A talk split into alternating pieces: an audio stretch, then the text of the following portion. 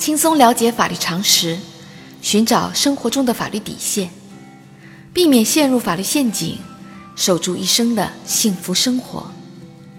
亲爱的听众朋友们，大家好，欢迎来到仙人球聊法律。今天的话题是：夫妻离婚时如何计算子女的抚养费？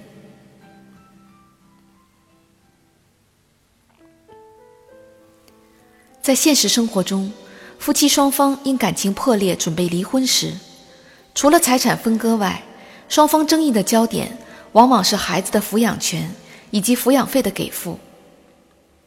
在孩子抚养权的归属确定之后，不直接抚养孩子的一方应当支付多少抚养费呢？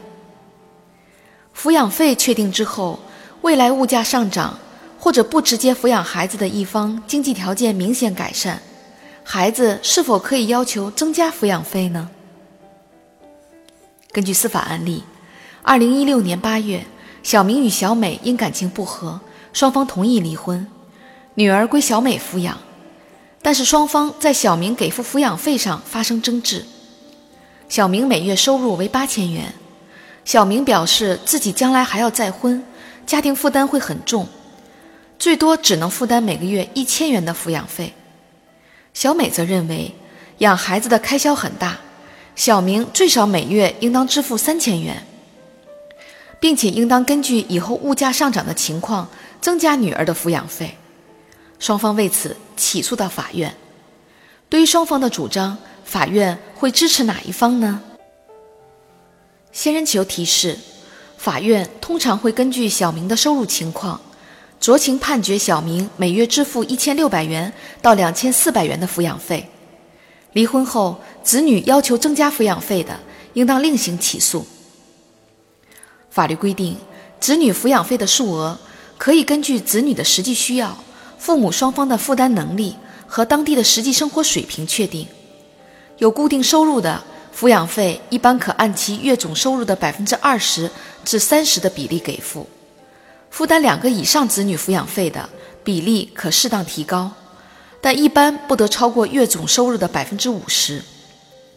无固定收入的抚养费的数额可依据当年的总收入或同行业的平均收入，参照上述比例确定。有特殊情况的，可适当提高或降低上述比例。父母对子女承担法定抚养义务，抚养费的数额确定。应当以有利于子女的健康成长为原则，在原来的离婚协议或离婚判决确定的数额已明显不够时，子女当然有权要求父母增加抚养费。在父母一方有能力支付时，如果随着物价的上涨、经济生活水平的提高，原定的抚养费数额已难以满足几年后的实际需要，无法维持当地实际生活水平。或者子女因上学、患病等原因所需要的费用已超过原定的数额，子女可以要求增加抚养费。在本案例中，小明的每月总收入为八千元，按照百分之二十到三十的比例，小明应当承担的抚养费为一千六百元到两千四百元。如果未来物价上涨或者孩子因上学、看病发生支出的，孩子可以要求增加抚养费。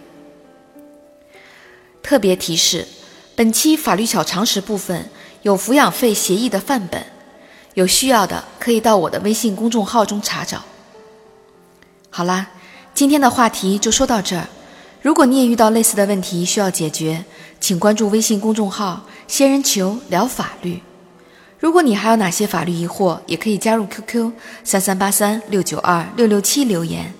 小仙会选取有共性的话题做专题解答，欢迎明晚八点继续收听仙人球聊法律。